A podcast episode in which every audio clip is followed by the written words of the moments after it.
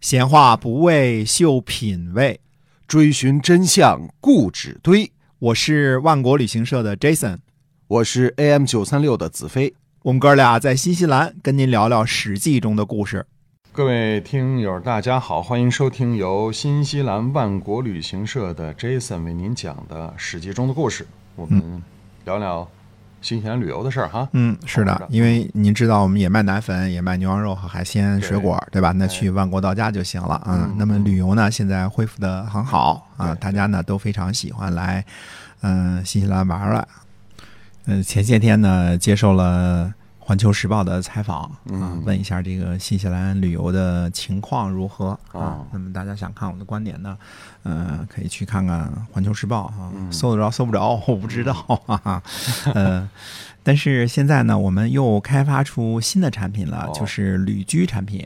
这个嗯适合的人群呢是，呃，年长者嗯啊，换句话说呢是退休的。呃，新西兰旅游为什么这么贵？第一点呢，大家都要有年年假的时候来啊，对最集中的时间就是暑假和寒假，对吧？啊嗯、那这个时候呢，机票都贵，因为大家都来嘛，高峰？期是吧？哎，嗯再有一个贵的原因是什么呢？新西兰这边人工太贵，你只要用着人了就特别贵。对啊，那么旅居的产品好在哪儿呢？我只给您做一个租房和机票，您来了之后呢，呃，都是在市中心的啊，您可以自己去这个呃买东西做饭，这一下就省了好些钱了。是，对吧嗯，所以这个产品呢是会非常的便宜，因为年轻人为什么呢？年轻人没时间，他只能放假的时候带着孩子来玩啊，或者他只有这么个时间来玩，对吧？？对，年长者呢有时间，那哎有时间我们就可以用时间换金钱，啊对吧？？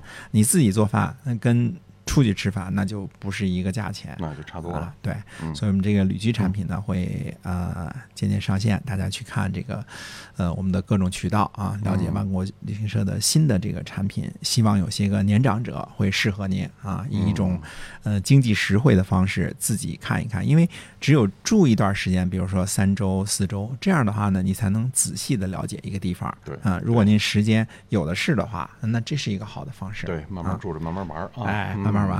啊，我们还是接着说《史记》中的故事啊。好，嗯，汉四年呢，项羽收回了东魏国的城池，但是呢，也听到了海春侯兵败的消息，回军向西。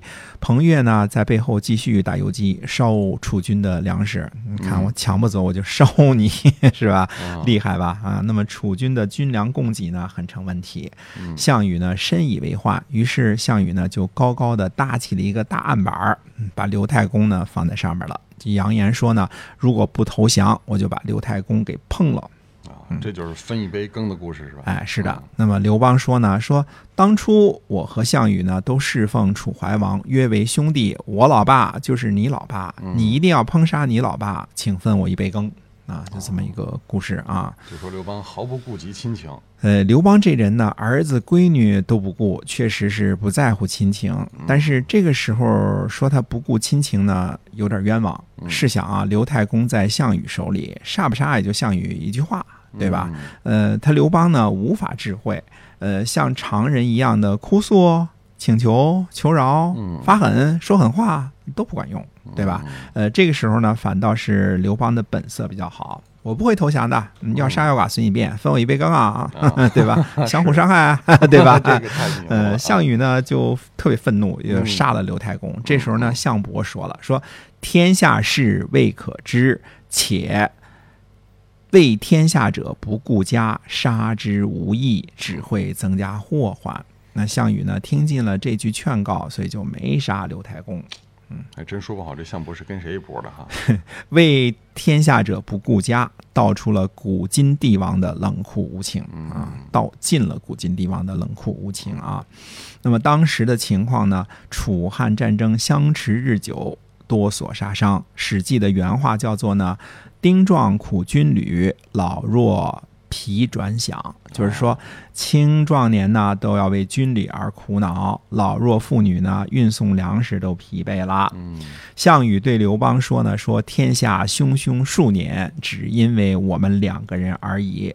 我愿意与刘邦挑战，一决雌雄，不要劳苦天下民众父子啦。”嗯，刘邦呢就笑着辞谢说呢：“说我宁可斗智，嗯，不能斗力。”嗯，项羽呢就派出勇士挑战。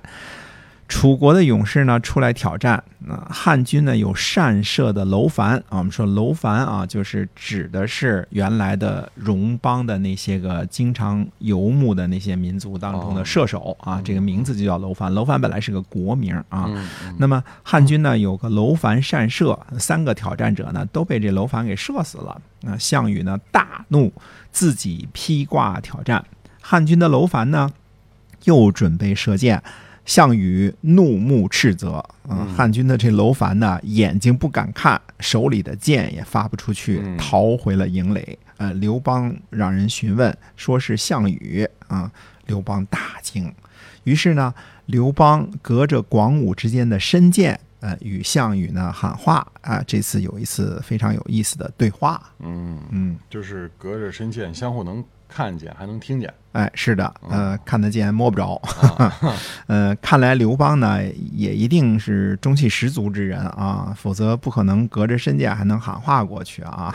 嗯，那刘邦说啥了？呃，刘邦早就准备好了，呃，隶属了项羽的十大罪状。呃，刘邦说呢，最初一起接受怀王命令，先入关者望之。项羽赴约，把我封在汉中，这是第一大罪。项羽骄杀亲子冠军而自立为尊，这是第二项大罪。项羽已经救援了赵国，就应该回报，但是劫诸侯兵，擅自入关，这是第三项大罪。怀王约定说，进入秦国之后不要暴虐。项羽烧了秦的宫室，挖了秦始皇的坟冢，私自收走了秦的财物，这是第四项大罪。又恃强杀了降王子婴，这是第五项大罪。在新安用诈坑杀了秦子弟二十万，封秦将为王，这是第六项大罪。项王把好地方都封给了自己的诸将，而轰走了原来的主人，结果臣下纷纷背叛，这是第七项大罪。项羽把义帝轰出了彭城，自己占有，夺了韩王的土地，并亡魏国和楚国，自己多捞好处，这是第八项大罪。项羽让人在江南。杀死义帝，第九项大罪；为人臣而弑主，杀降，为政不平，主曰不信，天下所不容，大逆无道，是第十项大罪。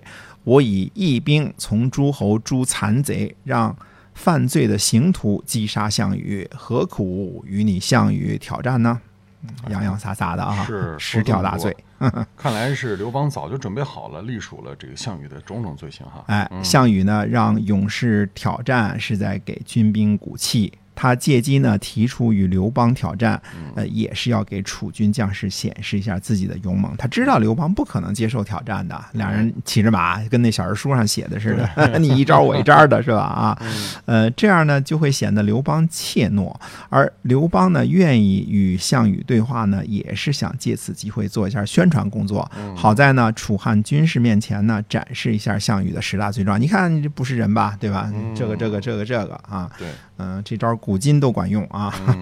嗯，那其实项羽也没有得逞哈。哎，正在刘邦说的口沫横飞的时候啊，洋洋得意的时候啊，呃，项羽埋伏了弓弩手，嗯，强弓硬弩的那种弓弩啊，一箭射中了刘邦的胸部。刘邦胸部被射中呢，却用手捂住了脚，大喊了一声：“王八蛋，射中我的脚趾头了！”嗯嗯。刘邦受了重伤，躺在病榻上。张良呢，让刘邦强撑着起来，慰劳军士，安定士卒，不让楚军趁机进攻。刘邦呢，强行慰劳士卒之后呢，伤病加重，坐车回到成皋养伤。看来项羽虽然埋伏了强弓硬弩，但是并没有使用毒箭，否则刘邦就有八条命也保不住了。是，那也很惊险了，是吧？哎，刘邦一生当中呢，多次遭遇各种凶险，而每次呢，都能侥幸逃过。嗯，就。上天选中之人嘛，对吧？刘邦养好病之后呢，西入函谷关，到达岳阳，把原来塞王司马欣的头颅在岳阳，嗯，悬挂示众四日。然后呢，刘邦再次回到军中，驻军修武。关中呢又派出兵来增援刘邦。我们这儿解释一下啊，今天讲的这一段呢，在《项羽本纪》和《高祖本纪》当中记载的时间呢有些出入。在《项羽本纪》当中呢，这一段是记载在项羽第一次东征之后，应该是汉三年；而在《高祖本纪》当中呢，记录在项羽第二次东征之后，应该是汉四年。按照刘邦驻军成皋和修武的记录来看呢，呃，应该是《高祖本纪》当中的记载正正确啊。所以这个刘邦多次遇险都能侥幸逃脱，怨不得他认为自己是上天选择的。是的，呃，要说凶险呢，哪次都凶险。但是刘邦捂住脚喊的那一声，是不是跟想当初齐桓公？呃，被管仲射中衣带钩之后，马上倒下的这个机制有一拼啊！呃，如果军中传出刘邦被射中，身受重伤，恐怕军心难稳呐。对，要不说帝王心，海底针呢，真是深不可测啊。那么，楚汉战争还会怎么持续下去呢？我们还是下回再跟大家接着说。好的，感谢大家的收听，我们下期再会，再会。